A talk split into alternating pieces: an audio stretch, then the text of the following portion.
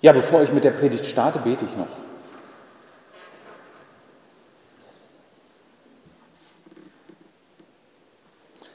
Jesus Christus, du hast alles in deiner Hand. Nichts entgeht dir. Die Welt ist nicht aus den Fugen geraten. Sie geht dem Plan, dem Ziel entgegen, den du vor Anbeginn der Zeit hattest mit dem Vater. Wir danken dir dafür, dass wir das in deinem Wort lesen dürfen und dass wir darauf vertrauen dürfen. Stärke unseren Glauben darin, dass wir nur auf dich setzen, nur auf dich blicken. Ich bitte dich darum, dass dein Wort heute an unseren Herzen arbeitet, uns Mut und Kraft macht und uns zu dir zieht. Amen. Ja, ich möchte eine neue Predigtreihe beginnen im Neuen Testament.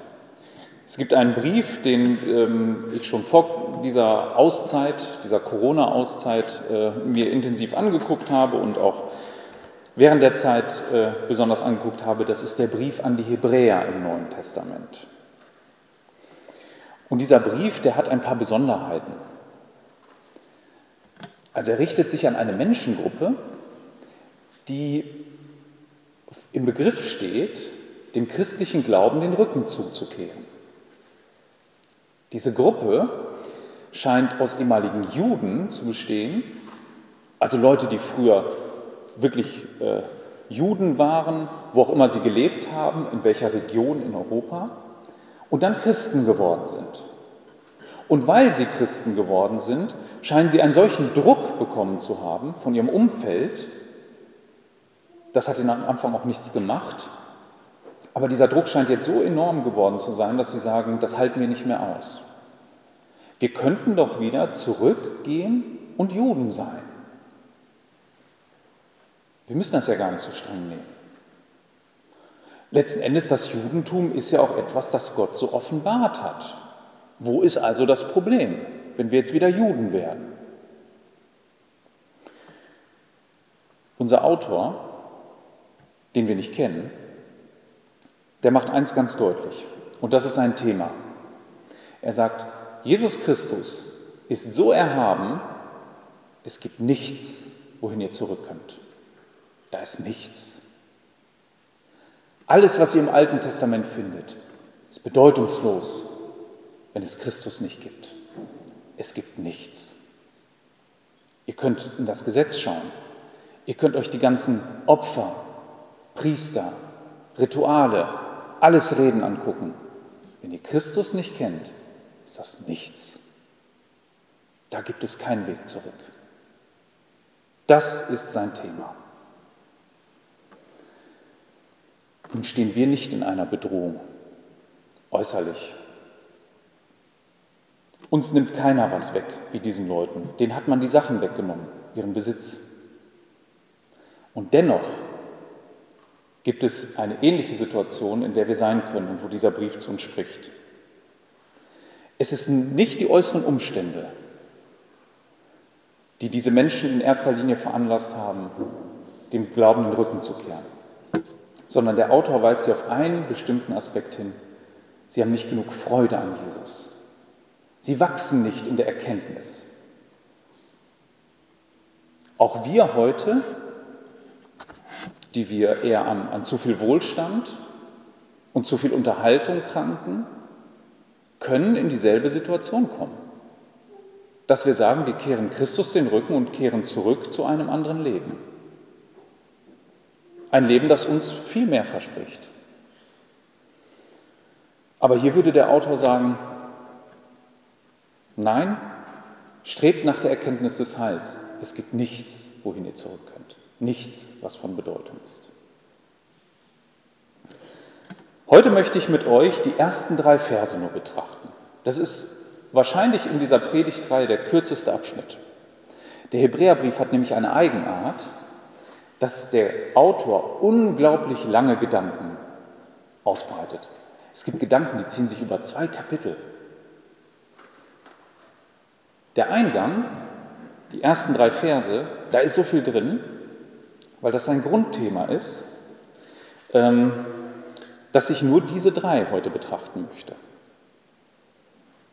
Das heutige Thema der Predigt ist Christus ist so erhaben, es gibt nichts, wohin du zurück kannst, was dich in Gemeinschaft mit Gott bringt. Wenn ich von der Gemeinschaft mit Gott spreche, meine ich von einem Leben, das wirkliche Bedeutung hat. Also es gibt kein Leben, das uns eine Bedeutung geben kann, wenn wir nicht in Christus sind. Ich möchte die ersten anderthalb Verse lesen. Also es gibt so einen, so einen Grundsatz, der am Hebräerbrief besonders deutlich wird. Wer sich nur an den Versen und an den Kapiteln orientiert, wird orientierungslos bleiben. Man darf nicht nur auf die Verse gucken, auf die Verseinteilung und auf die Kapiteleinteilung, sondern man muss versuchen zu entdecken, wo ist ein Gedanke zu Ende. Und hier fängt es schon so an, dass es erst nach anderthalb Versen zu Ende ist und nicht nach dem ersten. Dort steht, nachdem Gott vielfältig und auf vielerlei Weise ehemals zu den Vätern geredet hat in den Propheten, hat er am Ende dieser Tage zu uns geredet im Sohn.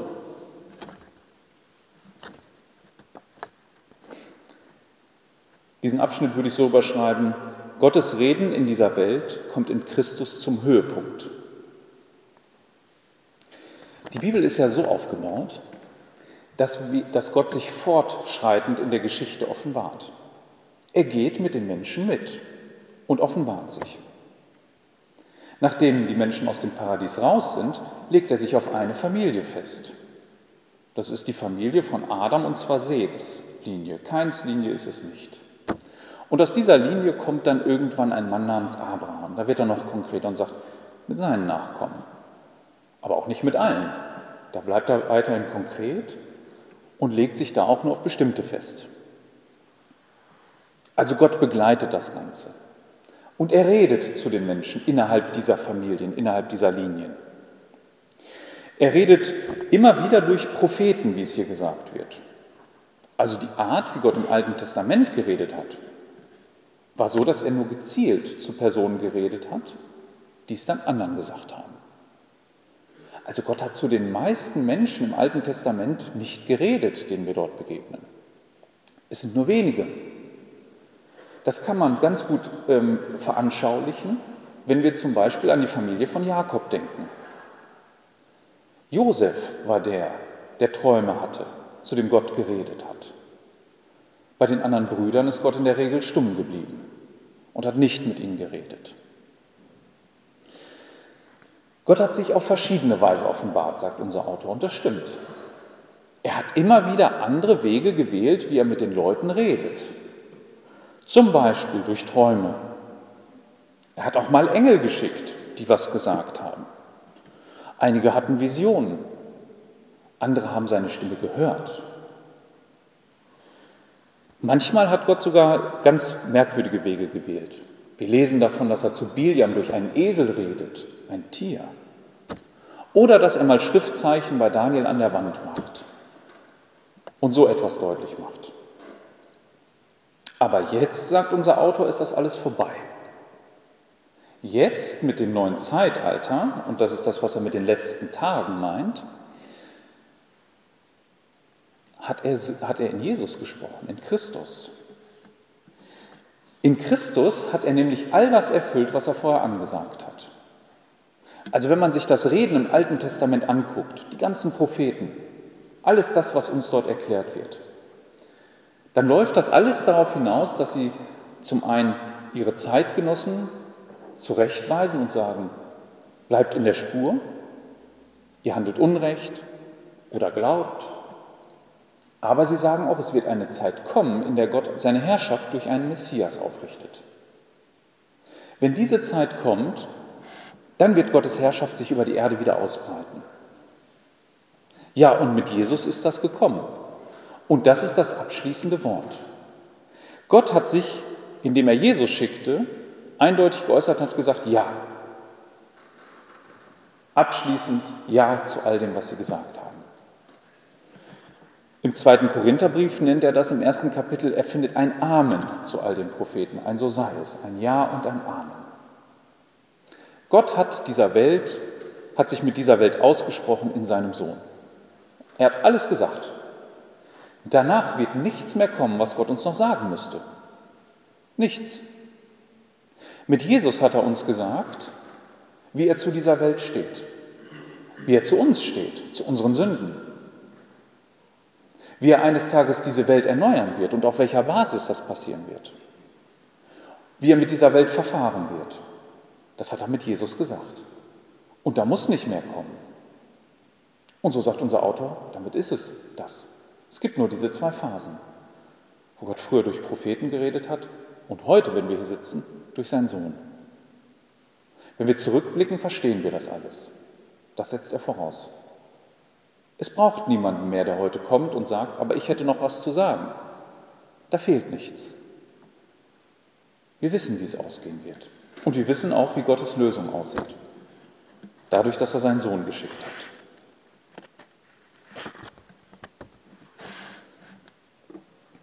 Wenn wir jetzt weiterschauen, beschäftigt sich der Rest des Verses damit, dass er sagt, wozu ist Jesus eigentlich eingesetzt und was hat er eigentlich alles gemacht?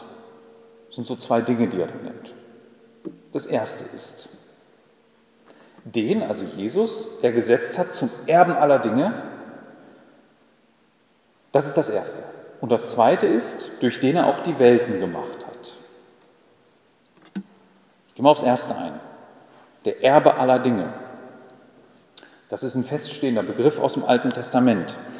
Aber was es damit ausdrücken will, ist, ausnahmslos alles ist unter der Herrschaft von Jesus Christus. Er bekommt alles. Es gibt nichts, keine Nation, kein Planeten in diesem Universum, nichts, was nicht seiner Herrschaft unterliegt. Kein Atom, kein Gedanke, kein Tier, kein Mensch, nichts, was nicht unter seiner Kontrolle wäre. Und er handelt damit. Das Zweite ist, durch ihn hat Gott das Universum gemacht. Diese beiden Themen werden ja heute streitig gemacht. Also, dass Jesus alles kontrolliert und dass das Universum durch ihn gemacht wurde. Beides wird heute streitig gemacht. Und das ist nichts Neues. Es wurde schon immer streitig gemacht. Auch als dieser Brief geschrieben wurde. Wenn ich ins elfte Kapitel blätter, Vers 3, dann ist eins gesagt. Durch Glauben verstehen wir, dass die Welten durch Gottes Wort bereitet worden sind, so dass das, was man sieht, nicht aus Erscheinendem geworden ist. Auch damals schon war Glaube nötig, um zu verstehen, dass Gott die Welt durch Worte geschaffen hat durch Worte. Jesus war nicht einfach teilnahmslos bei der Schöpfung dabei. Durch ihn ist das alles geworden. Also wer den Schöpfungsbericht liest, wie hat Gott die, die Sonne gemacht und all die Dinge? Er hat gesprochen. Er hat Worte gewählt. Und im Johannesevangelium erfahren wir, das ist Jesus. Jesus ist dieses Wort.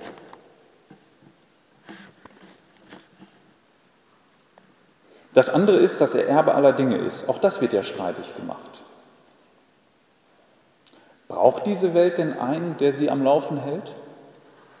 Der das alles hier bekommt? Die Antwort der meisten Leute wäre nein. Ich selbst weiß gut für mich, äh, ich, ich selber weiß, was für mich gut und richtig ist. Ich brauche niemanden, der über mich herrscht und der das alles bekommt, wäre die Antwort. Und so leben wir in der Regel. Es sei denn, wir glauben, dass Jesus Christus wirklich der Herr ist dann hat das einen Einfluss. Ich komme auf den Punkt gleich nochmal zurück, dass er herrscht. Denn das ist jetzt auch Thema im dritten Vers. Hier wird uns gezeigt, wie der Sohn im Verhältnis zu Gott und dieser Welt steht. Dort steht nämlich, es sind fünf Punkte, welcher die Ausstrahlung seiner Herrlichkeit ist, ergänze ich mal, weil ich hier ein Komma mache. Ja? Er ist die Ausstrahlung seiner Herrlichkeit. Das klingt so abstrakt. Das können wir uns gar nicht richtig vorstellen, was das meint. Ich möchte deshalb ein Bild benutzen. Der Autor wird wahrscheinlich eins vor Augen gehabt haben. Es gibt irgendwo eine Lichtquelle Ne, wir können uns die Sonne vorstellen. Und das Licht aus dieser Lichtquelle kommt jetzt zu uns. Also so wie die Sonnenstrahlen zu uns auf die Erde kommen. Ja, wir würden dann im Sprachgebrauch, wir würden sagen, ach, heute scheint die Sonne. Guck mal, die Sonne ist aber heute warm auf meiner Haut. So wie wir es in den letzten Tagen hatten. Guck mal, wie schön die Sonne scheint und wie hell sie alles macht. Und so wie die Sonnenstrahlen zu uns kommen, so ist der Sohn zu uns gekommen. Er ist die Ausstrahlung der Herrlichkeit Gottes, die in diese Welt kam. Das ist so der grundlegende Gedanke. Und da gibt es nichts Vergleichbares. Im ersten Timotheusbrief sagt Paulus nämlich, dass Gott ein unzugängliches Licht bewohnt. Wir können den Weg, um im Bild zu bleiben, nicht zur Sonne machen. Das geht nicht. Aber er kommt zu uns in der Ausstrahlung seiner Herrlichkeit, in Jesus.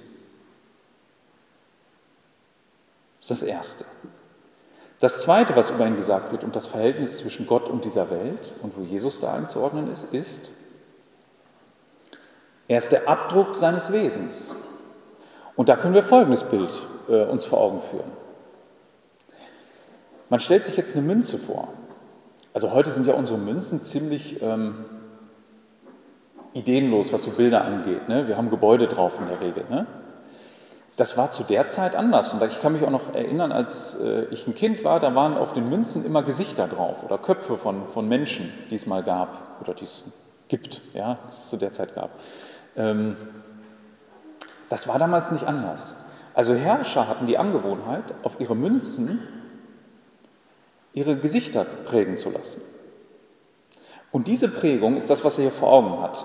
Also wörtlich, wörtlich würden wir sagen, da ist es der Charakter. Das ist sogar das einzige Mal, dass das im Neuen Testament vorkommt, der Charakter. Das ist ein Abdruck vom Wesen, so wie man einen Menschen wahrnimmt. Das ist da drauf, auf so einer Münze. Und wenn die Leute so eine Münze hatten, haben sie gesagt, guck mal, der Kaiser. Und das ist nicht anders mit Jesus. Als Jesus in dieser Welt war und seine Jünger ihm sagten am letzten Abend, zeig uns den Vater, da sagt er, ihr habt doch mich gesehen. Also das ist so, als, als ihr, habt, ihr habt sozusagen diese Münze in der Hand und ihr habt dieses Bild, guckt mal, ihr habt ihn doch gesehen, das ist er. Gott hat in dieser Welt seinen Charakter eingedrückt, als er Jesus tat. Er hat gesagt, so bin ich. Das ist mein Wesen. Das könnt ihr erkennen wenn ihr ihn seht. Das ist das, was der Autor hier meint.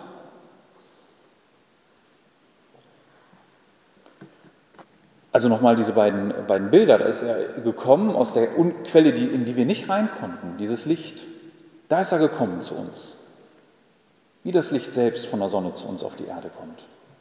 Und auf der anderen Seite hat er sein, sein Charakter, sein Wesen, seine Eigenschaften uns hier so vor Augen geführt und in diese Welt gedrückt, dass wir es verstehen können. Diesen unbegreiflichen Gott. Das ist das Verhältnis in den ersten beiden Punkten zwischen Gott und seiner Welt und Christus. Jetzt geht es aber auch weiter. Und alle Dinge durch das Wort seiner Macht tragend, das ist Jesus. Damals, als äh, diese Zeilen geschrieben wurden, hatten die meisten Menschen, die keine Christen waren und auch keine Juden, eine bestimmte Vorstellung, wie die Welt getragen wurde. Da gab es einen Titan, das ist kein richtiger Gott, das ist so ein Übergeschöpf, namens Atlas. Daher kommt auch der Name. Wenn wir heute einen Atlas aufschlagen, ne, so, eine Karte, so ein Buch mit Karten drin, so ein Atlas, dann war das dieser Titan und der hat die Welt auf seinen, Schupp, auf seinen Puckel getragen. So muss man sich das vorstellen. Das hatten die vor Augen. So wurde die Welt getragen. Da ist allerdings einiges äh, anders als das, was er hier meint. Wenn man sich diese Bilder anguckt von damals, die sie von diesem Atlas gemacht haben, dann ist das eine ziemlich tote Welt. Es ist wie so ein Stein. Da lebt nichts drauf. Da ist nichts Lebendiges zu erkennen. Und dieser Atlas scheint sich auch überhaupt nicht mit den Wesen dort zu beschäftigen. Der trägt das, wie wir einen Rucksack durch die Gegend tragen. Irgendein lebloses Ding.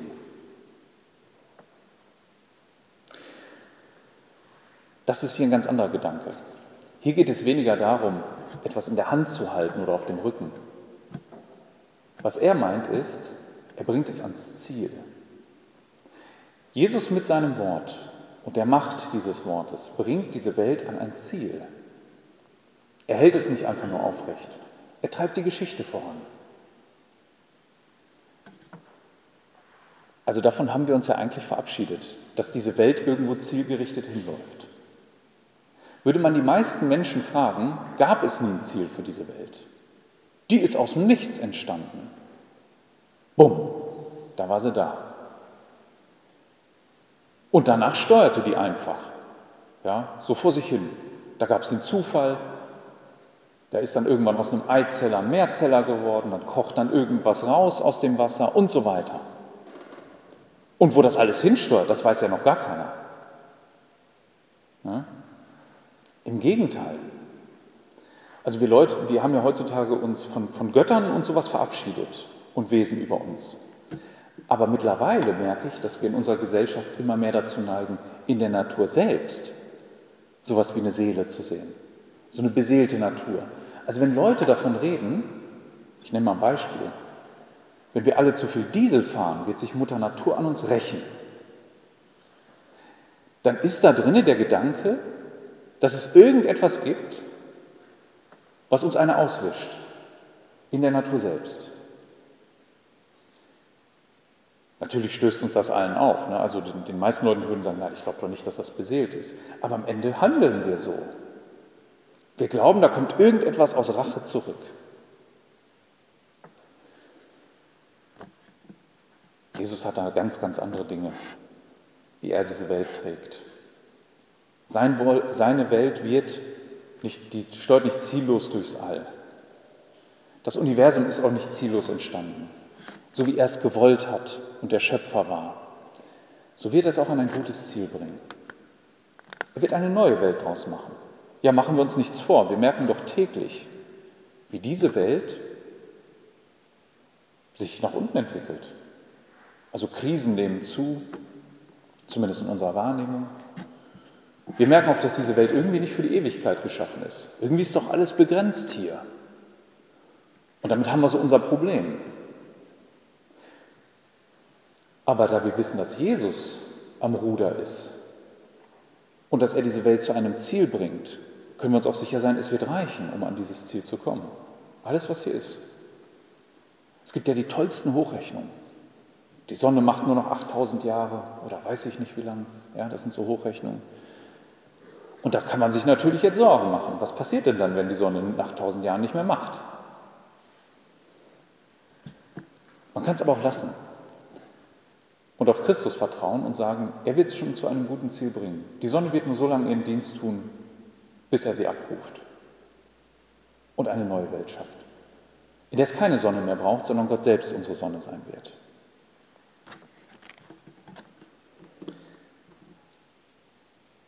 Ja, wir leben in einer Zeit, in der auch das, wie Jesus regiert, irgendwie uns lächerlich erscheint. Er regiert ja durch sein Wort durch die Macht seines Wortes. Wir sind ja heute ganz anders geprägt. Worte sind für uns ja nebensächlich geworden. Ähm, wenn wir jetzt einmal gemeinsam die Uhr um 300 Jahre zurückdrehen würden, oder 400 Jahre, oder egal wie weit davor, und wir würden dann leben, dann wären Worte wesentlich bedeutender als heute. Heute haben Bilder den Vorrang. Aber ein Mensch vor drei oder 400 Jahren Versucht euch mal in seinen Alltag zu versetzen, wenn er ein Bauer war oder ein Handwerker, wie viele Bilder er jemals in seinem Leben gesehen hat. Also ich meine wirklich, wo jemand etwas gezeichnet oder gemalt hat oder gebildhauert, was irgendwie in der Schöpfung vorkam oder eine Geschichte oder was auch immer. Es waren in der Regel die Bilder in den Kirchen, die die Leute vor Augen hatten. Viel mehr kannten sie nicht. Heute kann man sich Bildern gar nicht mehr entziehen. Bilder sind doch, äh, so ist doch der Spruch bei uns, Bilder sagen mehr als tausend Worte. Das Ganze hat sich so rasant entwickelt, dass wir heutzutage, naja, den Fernseher einem Buch vorziehen. Videos ziehen wir guten Zeitschriften vor, sogar einer guten Unterhaltung manchmal, weil uns das so nebensächlich erscheint. Bei Gott ist das anders. Er hat einen Wortcharakter. Er macht es in Worten. So hat er diese Welt angelegt. Und so tritt er auch mit uns in Beziehung im Alten Testament und in Christus im Neuen, durch Worte. Und das ist so entscheidend, dass wir das erkennen und uns dann nicht einlullen lassen und denken, Worte sind nebensächlich. Nein, Jesus trägt diese Welt durch Worte und Gott hat auch den Weg gewählt, wie er seine Gemeinde zusammensammelt auf der ganzen Welt, durch Worte, durch Verkündigung, durch Predigt. Das können Bilder gar nicht leisten, scheinbar, in Gottes Augen, dass sie so tief durchdringen in uns und auch nach einer Antwort verlangen. Bilder verlangen in der Regel nicht nach einer Antwort. Bilder legen sich in der Regel auch nicht fest. Sie überlassen in der Regel dir die Interpretation. Gott macht das nicht. Und so trägt er durch die Worte seiner Macht. Das nächste ist, er reinigt uns von unseren, er reinigte uns von unseren Sünden. Und hier ist etwas, das möchte ich uns allen sagen, das ist abgeschlossen. Wer heute hier sitzt und sich fragt, ich glaube an Jesus Christus, muss ich da noch was leisten? Gibt es etwas, was noch an, an Sünde an mir haftet? Dann steht hier tatsächlich, dass es perfekt ist, es ist abgeschlossen. Er reinigte uns von unseren Sünden. Er hat damit etwas erreicht, was kein anderer konnte. Und deshalb ist das auch in dieser Reihe wichtig zu erwähnen. Ähm, er muss dabei nämlich ganz Mensch und ganz Gott sein. Das möchte ich kurz erklären. Kein, kein Mensch ist je sündlos über diese Erde gegangen.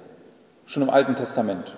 Ich weiß nicht, ob ihr so, so Lieblingscharaktere im Alten Testament habt, denen, denen ihr besonders, wo sagt, Mensch, das ist jemand, mit dem kann ich besonders nachempfinden, wenn ich seine Geschichte lese. Ähm, das geht mir manchmal so bei dem einen oder anderen. Aber wo auch immer ich lese, egal bei wem ich gucke, keiner war sündlos. Keiner von denen. So nah er Gott auch stand. Und wenn er Gott sogar begegnet ist, persönlich, ja, wie ein Mose, keiner von denen hatte ein sündloses Leben. Keiner von denen hätte getaugt, dass Gott sagt, Mensch, so stelle ich es mir vor, wie du es machst. Du bist ein toller Mensch, du bist ein vollkommener Mensch. Keiner. Alle waren auf die Vergebung Gottes angewiesen. Und dennoch ist es so, dass ein Mensch für uns eintreten muss, weil auch nur ein Mensch sterben kann. Das ist nicht im Wesen Gottes. Das heißt, es braucht einen Mensch, der vollkommen ist und sterben kann. Und auf der anderen Seite jemanden, der über das Leben herrscht. Und das wird nur Gott zugeschrieben. Jesus macht deutlich, dass er sein Leben freiwillig gibt und auch wieder nehmen wird. Niemand nimmt es von ihm, sagt er in Johannes 10, Vers 17 und 18. Niemand nimmt es. Er gibt es und er nimmt es sich auch wieder. Und macht damit deutlich, er ist genau der. Er ist dieser Vollkommene, was nur Gott kann, der auch sein Leben nehmen und geben kann. Auf der anderen Seite ist er der Mensch, der stirbt, der stirbt. Damit hat er etwas bewirkt, was keiner konnte. Und das, macht ihn, das rückt ihn in eine einmalige Position. Niemand, der je nach ihm kommen, gekommen ist, konnte auch nur annähernd diesen Anspruch auf, von sich geltend machen. Kein Mohammed, niemand sonst. Auch der größte Papst nicht. Oder wer auch heute noch so als Vorbild dargestellt wird.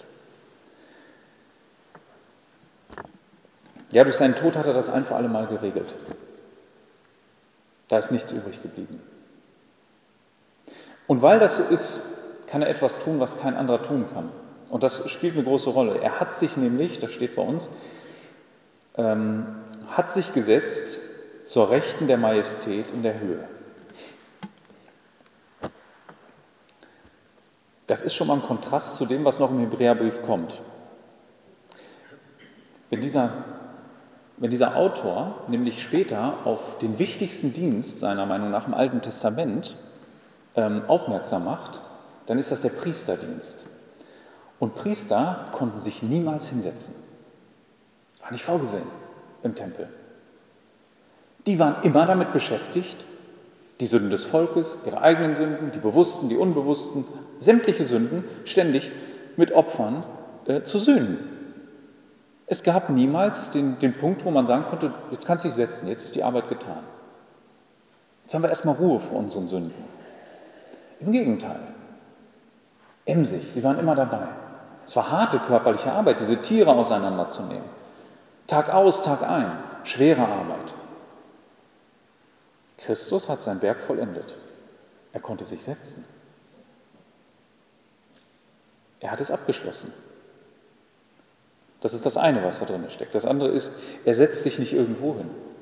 Er setzt sich zur Rechten der Majestät Gottes.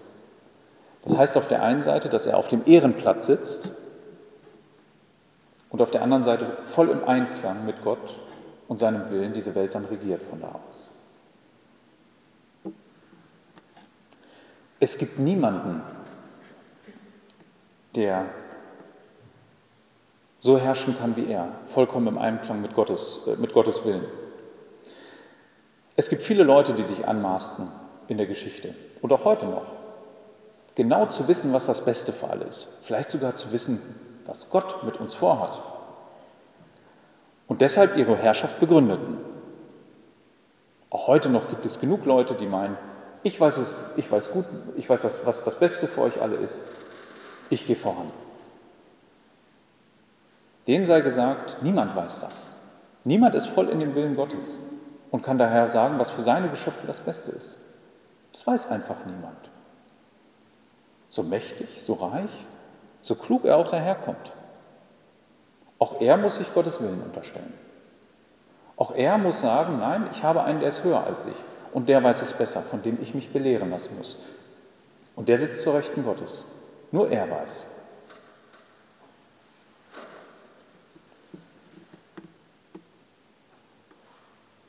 Wir kommen zum Schluss. Diese drei Verse zeigen, dass Christus alles überragt. Er ist unvergleichlich. In ihm hat Gott sich ausgesprochen mit dieser Welt. Er hat die Botschaft des Alten Testamentes zum Ziel gebracht und es gibt dem nichts mehr hinzuzufügen. Deshalb sammeln wir Christen auch keine weiteren Bücher an der Bibel. Mit 66 ist abgeschlossen. Es ist alles gesagt, was wir brauchen.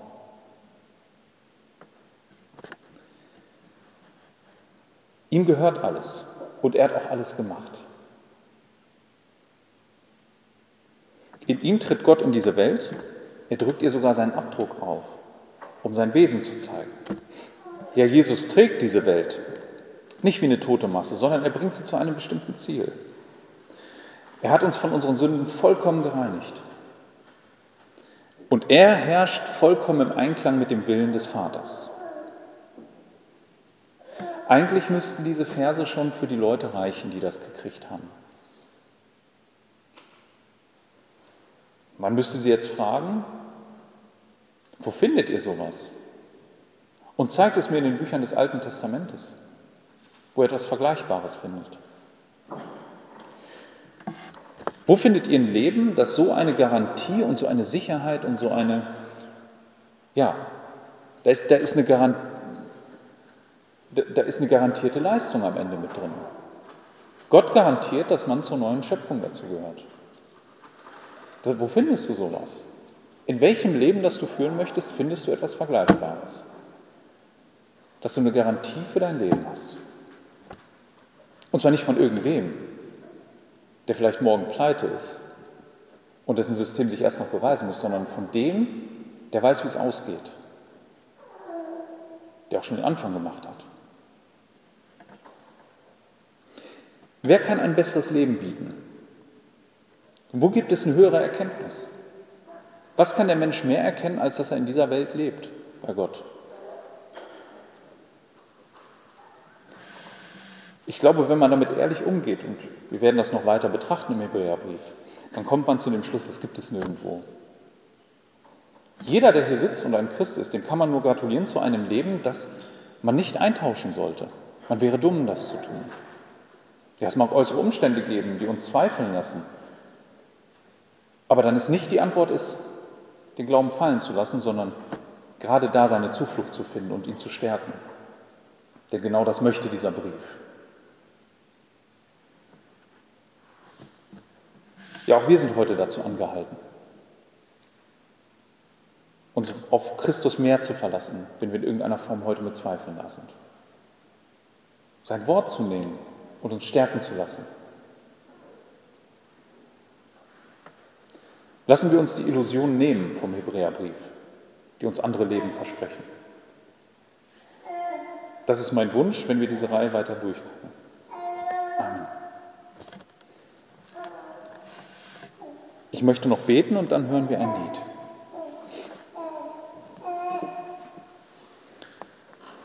Jesus Christus, in deinem Wort ist so klar bezeugt, dass es nichts gibt, was deiner Kontrolle nicht unterliegt. Es gibt auch nichts, was uns annähernd mit dem Vater versöhnen kann, was uns reinmachen kann. Das gibt es alles nicht. Du bist der Einzige und du bist die einzige Antwort auf all die Probleme, die wir in dieser Welt, in diesem Universum haben. Ob das nun Sünde ist, ob das auch die Vergänglichkeit unseres Lebens ist. Du hast die Antworten. Ich bitte dich darum, dass wir das immer mehr erkennen, dass wir doch darin wachsen, uns daran zu erfreuen. Wir wissen auch, dass rings um uns wir zugeschüttet werden mit allen möglichen Alternativen, die keine echten Alternativen sind. Die werden nicht tragen. Die werden in Jahren wieder vorbei sein, wie es alle Trends waren. Und Herr, bewahre du uns davor, dass wir da aufspringen, dass wir irgendetwas höher schätzen als dich, dass wir irgendetwas, irgendetwas den Vorrang geben in unserem Leben, nach dem wir uns richten. Herr, schenke du uns die Freude und die Kraft, im Alltag dich zu bezeugen, da wo wir gefragt sind, da wo es darauf ankommt, uns zu dir zu bekennen. Dir sei alle Ehre. Amen.